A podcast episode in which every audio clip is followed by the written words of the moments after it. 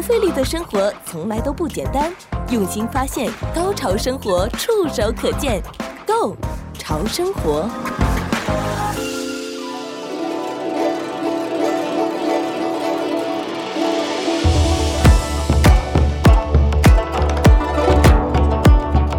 欢迎收听《Go 潮生活》，我是小伟。今天我们节目呢，邀请到传统文化十一人三藏来到我们的节目，欢迎三藏，欢迎大家，祝大家这个红包领的越多越好。跟大家还是继续拜个晚年哦，希望大家赶快呢，能到各个我们有中国节庆的这个庙宇去做这种啊自然的祈求。提醒大家，就是因为这种活动呢，它的时效性非常的强，而且很容易人很多。你要到现场，他可能会有可能希望你网上的提前预定啦，或者有人数的。限制什么的，你都要去做一些网上的预定。当然，对哦，千万不要自己说预定好了，然后带朋友去，它是人数管制的。不过有心则灵啊，那当然有环境，你会让这件事情会充满了仪式感。那我们对于自己的心理暗示也好，或是对于这种实际上你的体验感都好，那它都是一个很大的加分了。嗯，非常重要，因为除了心诚则灵，那个只是最后的期待。可是，一开始你的行为，你是祈求的什么？主人，你不是被祈求的主人。嗯，一般来讲呢，我们在庙里面求的时候，你是被祈求还是祈求很重要。嗯，你是被祈求，那只是来这边过个水。假设我们相信有神佛，他也没办法相信你要干什么。比方说，我去医院看病，嗯，你会跟医生讲说，我全身都痛。嗯嗯，那医生在很短的时间内，就像拜拜，很短的时间内，他要知道你的祈求是什么，那没办法抓得很准。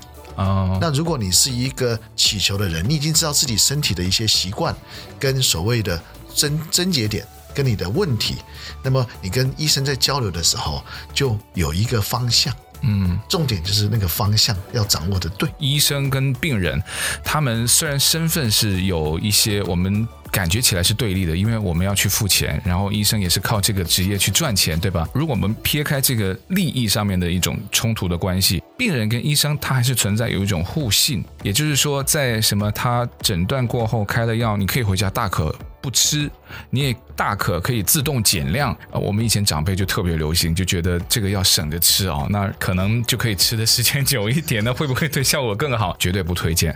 我觉得也是在看诊的那个互动过程当中啊。你要怎么表达自己？事无巨细。如果你能够更详细具体的跟他去表述的时候，就有点像三藏刚刚提到的，是是一种许愿嘛，对不对？我我告诉你我的需求，你说的越具体，然后越能够让他知道的准确的话，他之后的诊断，那他也会给出更加有针对性、更加有效的诊断。所以说，你们在祈求神明的时候，你是在诉求一个对的方向，嗯，还是在抱怨自己的人生？很多人。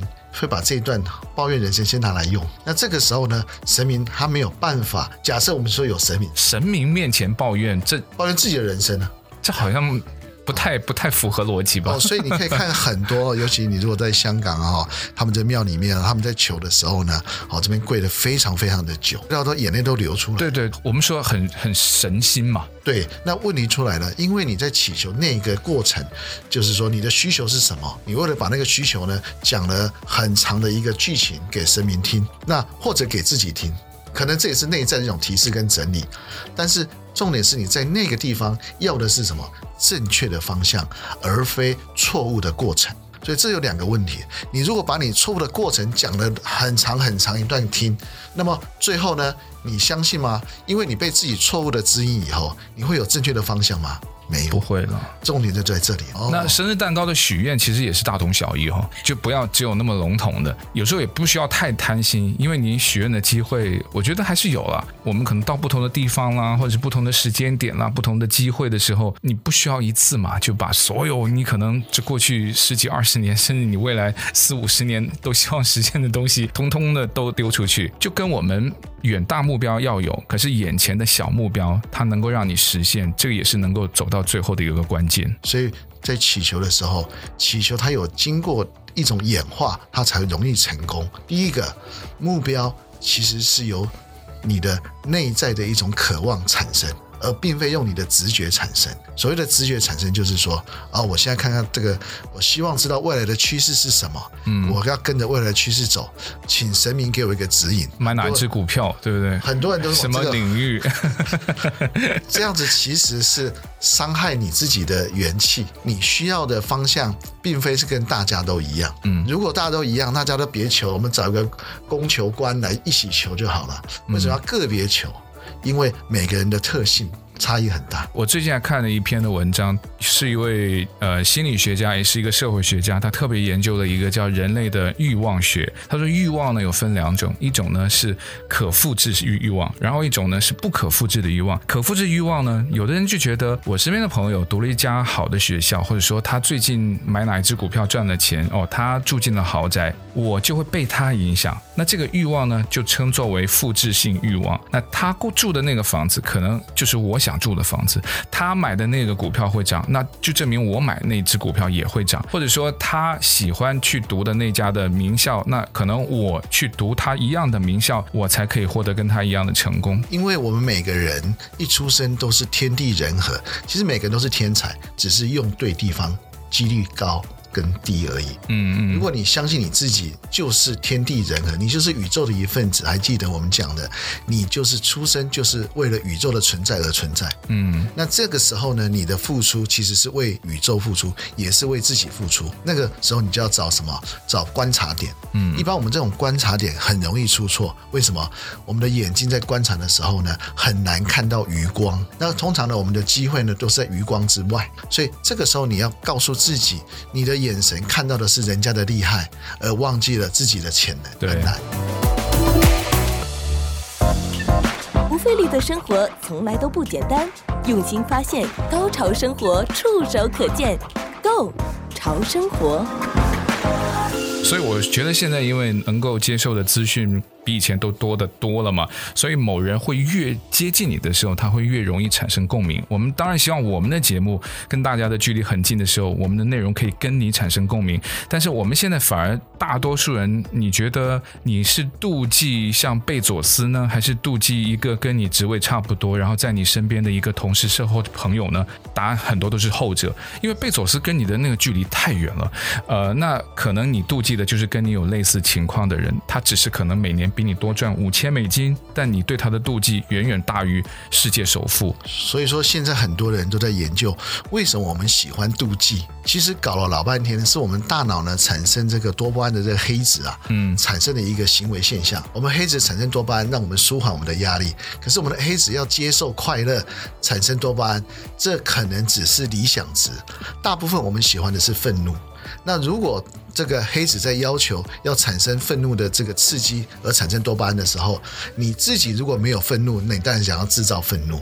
所以为什么到了阿兹海默症的时候，我们很多的用药用这种叫做人工多巴胺，那其实是害了他，因为他本身的这个身上的黑子没有经过所谓的训练、调整或者养生，所以他没办法知道我的多巴胺的产生是要从快乐去刺激，还是要从愤怒。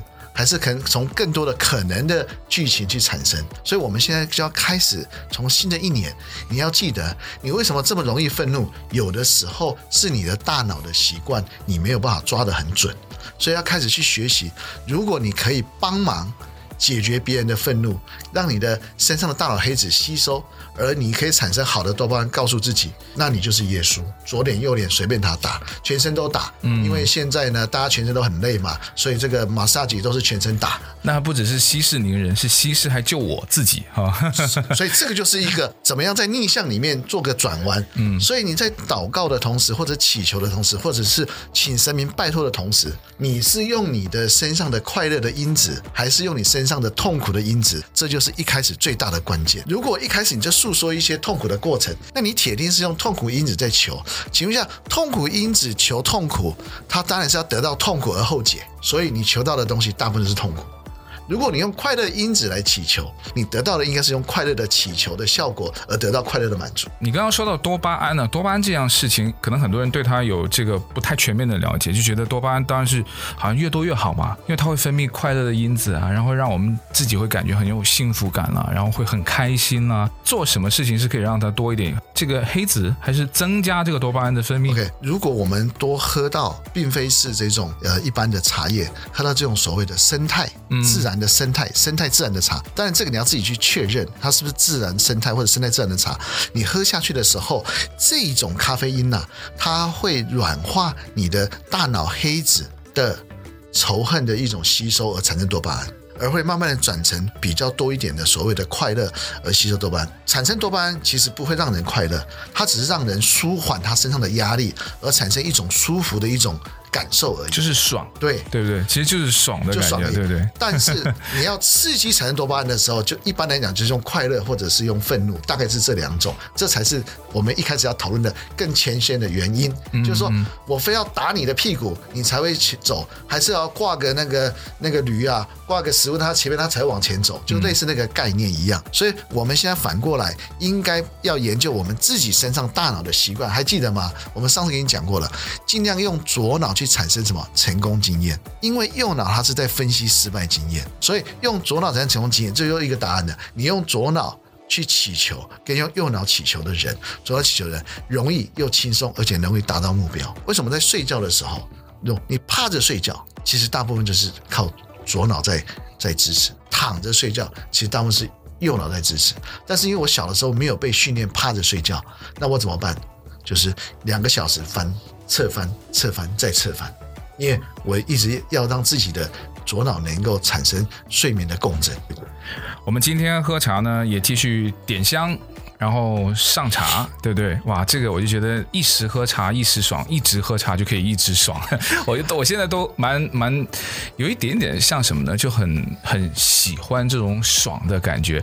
可是我又觉得，哎，茶还真的有差。你给我一样的茶叶，然后茶具也差不多。水温它自己控制嘛，泡出来的味道，不瞒你说，我还觉得我自己那次泡的，就是上次你跟我说你带的那个生普嘛，对，然后它也没有被被压缩，也没有被这个整理的，对对，对，那个散普就是生态自然的茶，泡出来还真难喝，因为我们我们离那个生态自然有没有？我们的身体是要保持跟生态自然相应的一个环境，所以现在环境我们自己要软。要平衡，嗯，然后呢，自己呢本身呢，你要晓得一件事情，你有没有空间感？这些生态的自然，它在那种大自然的生态里面没有被破坏，但周围被破坏，但环境慢慢被破坏，它缩减，可是它原来养的环境是没有被破坏，那它的空间感是不是很具足？那它很具足，我们的空间感是不是很具足？这是一个问题了。所以我们身上的空间感可能比它还重要。所以为什么我们前面会用香道？因为这个香道呢，为什么要产生一种所谓的物质的空间感的干净的地方？地方在哪里？那为什么要香氛？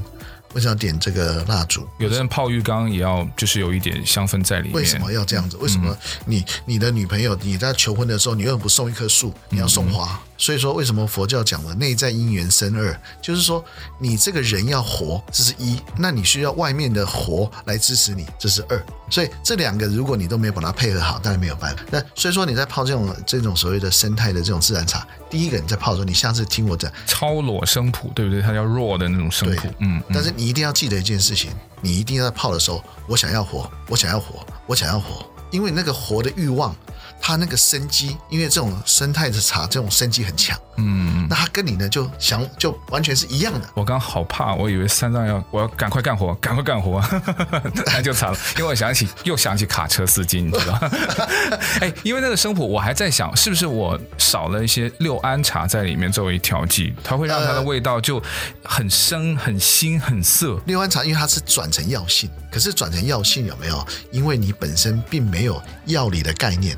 我们药里有一个药引哦，药引子的概念，因为那个六安茶里面它是一种药引，那这种药引呢，一般来讲，如果你引错了，那就是叫做灌毒；药吃错了就是毒药，嗯，药吃对了那就是治疗。所以为什么没有敢给你用这个东西？就是希望你在利用这个生普的时候，但他们卡车司机生普是用煮的啦，嗯嗯嗯，他就把它煮煮到烂为止。为什么？因为他们要刺激他们的白血球。因为当我们身体在过度疲劳的时候，过度疲劳的时候，我们白血球会怎样？会起来工作。所以说，他们用这个用煮的方法去把白血球把它压抑下来，然后让自己更有体力啊去开车。这这这是这是另外一种需求。不费力的生活从来都不简单，用心发现，高潮生活触手可见 Go 潮生活。不过三藏，你提起这个白雪球啊，因为最近也在看运动嘛。但这是冰雪上的运动，但我觉得冰雪上的运动就比起我们在地面上或者水里面的运动，我觉得真的更难，因为它还要对抗一种，就是你身体在这种极度非常不友善的环境里面，然后再创造你自己身体机能的极限，真的很了不起。我就在想，我们每个人都希望喜欢运动，然后爱上运动，希望在运动当中拿到很多的好处，我们是不是也可以像一些这些顶级的运动员一样，他们的身体体能是不是也？值得我们去能够，如果让我们的身体也能够变成他们的身体，会不会就真的病也会少一点？我不不一定要去做世界冠军，起码我会病少一点的。运动的一个目的，把我们的身体创造成三种状态，一个就是叫峭壁的陡长。这些所谓的冰上运动或者这种雪上运动的人，你看他的身材像不像一个峭壁？每一个人都像峭壁一样。因为他在空中，在无重力或者接近无重力的状态之下，他自己要做动作的变化。那像我以前在在在在你小的时候啊，我这我身高你也是运动员啊，对我身高比较高。对对，那我们在打排球，排球那个时候一跳起来要两米多，那跳起来的时候你是不是要做这个动作？你腰是不是要收收缩？可是你你在空中，嗯，那你晓得我们以前怎么办？在以前当然是比较残忍，我们就是看到。对方的任何的动作，我们的目标就是跟他做反向动作。我们是这样子玩的。对方比方说他要截球，他上来他手要截球，他要截球就是我要反向，所以我要吸他的力量，嗯，把他的力量转到我身上来，嗯，所以我身上就不用靠任何力量。听起来像能量守恒哦，就是他的能量，然后到了我这边，对不对？所以呢，你们在运动的时候，尤其是到健身房的时候，你们要特别注意。假设一个身强体壮的人在你旁边，你会，你试试看，你会觉得你全身快软掉了。我就很讨厌了。别讨厌，为什么？那叫训练。为什么会这样训练？表示你的能量一下被他吸干了。我以为他在我面前炫耀而已，没有，他对我没有任何的鼓励作用。对，但是他会把你的能量给吸掉，所以我经常会到健身房。我我当然不是每天，我干嘛去做呢？因为我我知道这个习惯，所以我经常会过去一个人找一些比较弱一点的。没有，我在那边等着示弱，示弱以后他们就会来。那这些有时候是 trainer，有时候是反正很厉害，然后全身都是 muscle 的，他会在我旁边做。做的时候我就知道我跟我在跟他做能量的一种比较。那比完了以后，当他觉得很虚了。他就走了。那证明一件事情，我身上的结构结构，那么比他还要稳定。所以你要通过运动能够养生，能够健身，首先你要知道结构的问题。你身上的结构是不是筋长歪了，筋长太粗了，还是你的肌肉的运动习惯跟骨骼完全是背道而驰？这是最重要的，所以为什么一定要做一些特殊的一些训练，让自己把它变成像空气一样的轻松，但是结构就像钢铁一样的稳定。那你要去健身房被人家利蹂躏一下，对对，你只要被人家利用，你就知道那个的能量损耗是什么感觉。就说你现在运动中产生了很多 regeneration，你现在发电了，产生很多能量了，结果一个高手来，你的能量全被他吸光。我也曾经在那运动，在在健身房，我自己才开始产生能量了，我 hold 住了。我故意就 hold 在身上，跟你讲，所有的 trainer 就在你周围，就站在那边吸你的能量。冰上比赛、雪上比赛一样的，他们同场竞技，其实他们都是世界一等一的高手嘛。你总会看到最后夺冠的那个人呢，肯定就是基于他完美的表现了，当然，然后也会可能有一点点是他竞争对手当中的小的失误，就听起来有点像你刚刚说的那种，他的能量就好像有点转到他那边了。对啊，比方说你现在随便你举一只手来，你随便举一只手，你把它举高了，我现在呢？专注在你另外一个支持你的地方，我把能量一收掉，你全身就软掉了。那这个当然我们中国人讲啊，像什么气功啦、点穴啦，加减有这种能量交换，但是事实上它就是一种能量交换。所以你人你想要从运动中得到能量的支持，第一步你要懂得怎么走路。如果你的走路的技巧根本是在散步。那你永远没办法进步。那听起来就像我刚才回到那个泡茶的问题，也就跟运动一样嘛。人家运动员金牌也好，世界冠军跟我们讲的都一样，对不对？他没有多一只手，也没有多一只脚，就是你泡茶跟我泡茶也没差，你也是用手在泡茶，对吧？你也用一样的水，一样的器具，但就是说啊，泡出来的茶可能味道不一样。然后大家做同样的事情，人家去参加奥运，人家是拿奖牌，我们就顶多在自己家里面后院就爽一爽而已，还是有差别了。有在在我们中国还是强调一点，聚好的，聚好的，散。善有问题的，那我们通常这个是颠倒的，所以为什么我们讲说这个养生有一个很重要的观念，你是能够把毒先排掉，而产生一个通道再来进补，因为你要先把有问题的先散掉，所以这个东西呢，就是从呼吸、从讲话都一样。假设我现在讲话稍微聚气。我如果换一个频道，稍微把气散掉，那我就退晦气。但退晦气的话，那我这样子对听众就没有很好，因为我希望听众能够感染到我们的氛围。嗯，所以就是在聚气。不费力的生活从来都不简单，用心发现，高潮生活触手可见 Go 潮生活。我提醒我们的听众，如果错过了我们在节目刚才有提到的香道。跟茶道的关系，我可以建议大家再重新回到我们“够潮生活”的 Podcast 这个播客的频道。那你只要在用苹果手机，那你就可以在它预设的那个 App 的里面就可以找到 Podcasts 那个 Podcast 的那个 App。那你点开搜索，英文是 G O，然后潮流的潮，够潮生活，你就可以找到我们过往啊，呃，国语的还有粤语的每一期的节目。那在标题上面就点进你感兴趣的那一集，就可以重新在任何时间、任何的地方都可以收听啊。前提你要有网络，这个很重要。对，呃，那我们刚刚提到这个茶，今天三藏竟然，我觉得还蛮意外的，你带了一个我不觉得你会带过来的茶香片，因为香片。我应该没记错的话，是我最早对茶有感觉，然后我觉得，哦，哇哦，这个好香哦，就我就对它有好感的第一种的茶，因为香片你可以叫它叫茉莉花茶，它就是因为有花也有那种香气，所以它会。是算是一种加工茶，所以让很多第一次接触茶的人产生好感的很多很多都是源自于香片嘛。对，这个香片，我本身是因为啊、过了小寒啊，我们讲节气的小寒，我开始会排毒。那有一个毒最难排，就是经络毒。这个我现在用断经排毒，那是一种方法，那有功夫底。那个更难的就是舌苔排毒。哦，你可以刷牙的时候刷舌苔也可以，可是哎，对，有的牙刷它反面它就有那个专门去给你刷那个舌苔，对，它是表面的毒。嗯，那深层的毒的时候呢，我就是透过这一种所谓的香片。那这个香片它本身在胚茶的时候，它是把茉莉花。放在旁边用熏的熏进去，它没有把这个茉莉花搅进去，这跟一般我们的香片是不太一样的。所以我没有看到你那个有花的那个瓣，还有没有那个花蕾在里面？那这个这个工艺是当然是源自于日本，更早源自于唐朝，这种就是叫传承工艺。那这个就是有香气，但是并没有这些花瓣，因为花瓣现在来讲多少会带一点啊、呃、粉尘的毒。我刚刚想问，就是它的区别，对啊，或者说它的好处在哪里嘛？对，那这个香气进去的时候，它没有污染掉茶叶本身的香气。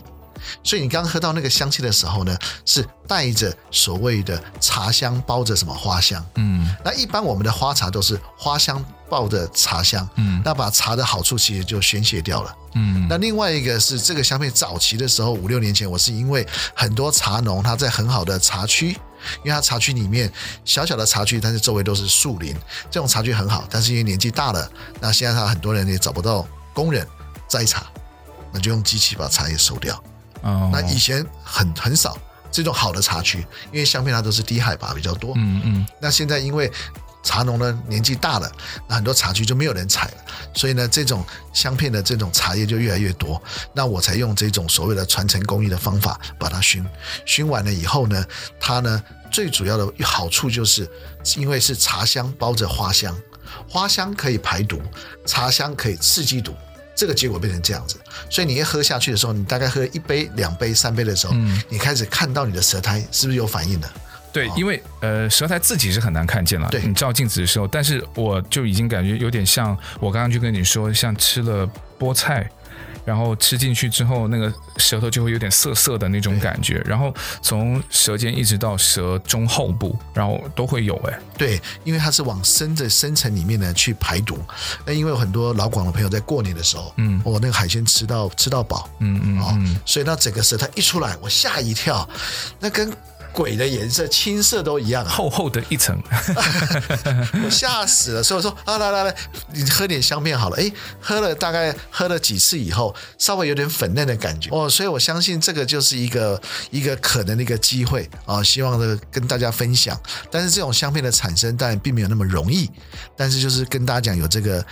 技术就对了哦，那所以不需要对于香片有特别的什么瞧不起它，对不对？因为有很多人觉得哦，香片那都是在外面。大家闻起来特别香，就是什么骗老外的东西。其实香片还是好东西了。对，就是你看你怎么去做这个传承工艺，嗯，或者是一种生态的一种一种自然，还有就是我们刚刚讲的一种所谓的为什么没办法冲出好的茶，因为你要产生一种环境跟境界，所以我们才会用这个所谓的茶道里面的带着香道去帮助。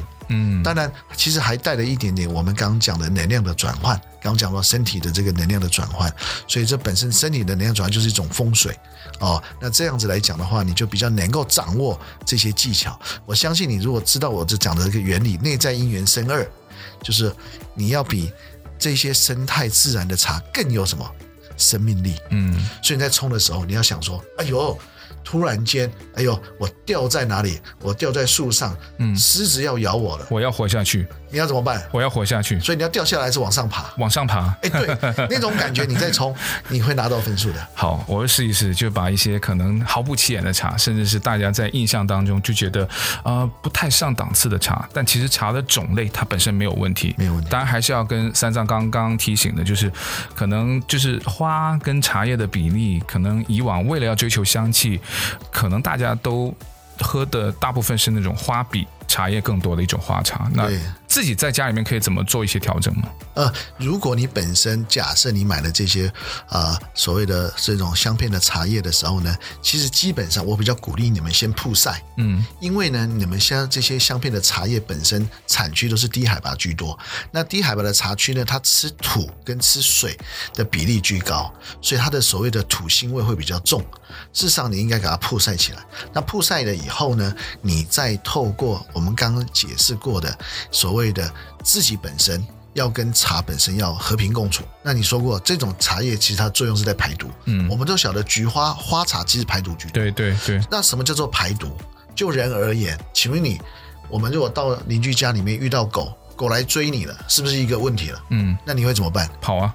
所以啊，就是这样子啊，所以遇到问题了，你就必须要移动。那就像我们身上的很多成年的污垢，嗯，你必须把它移动出来。就是有的时候像清鱼缸嘛，这是最基本的嘛，你要把那个尘搅起来，然后你看才可以把它里面的一些脏的东西把它找到清出来嘛。对，所以你为什么别再乱补了？因为你身上需要移动的尘垢实在是太多。嗯，所以你在喝这种香片的茶的时候，或者是所谓的花茶系的茶的时候，你要告诉自己。狗来了，我要动起来了。对，那这样子你一定要跑嘛。那一样嘛，我身上如果有一些问题出来了，但是沉在身上没有感觉，没有关系，你就有这种概念，因为这个就是说自己产生求生的欲望。那这样子你是不是跟这个花茶就相配了？嗯，那这样子很好，就跟我们刚刚讲的那个生普一样嘛。那是是叫生命力。对啊，活水才有生命力，那身体的活动也才会有生命力。嗯，好，那我们今天就聊到这边，那也谢谢文化十一人三藏的分享，谢谢，谢谢大家。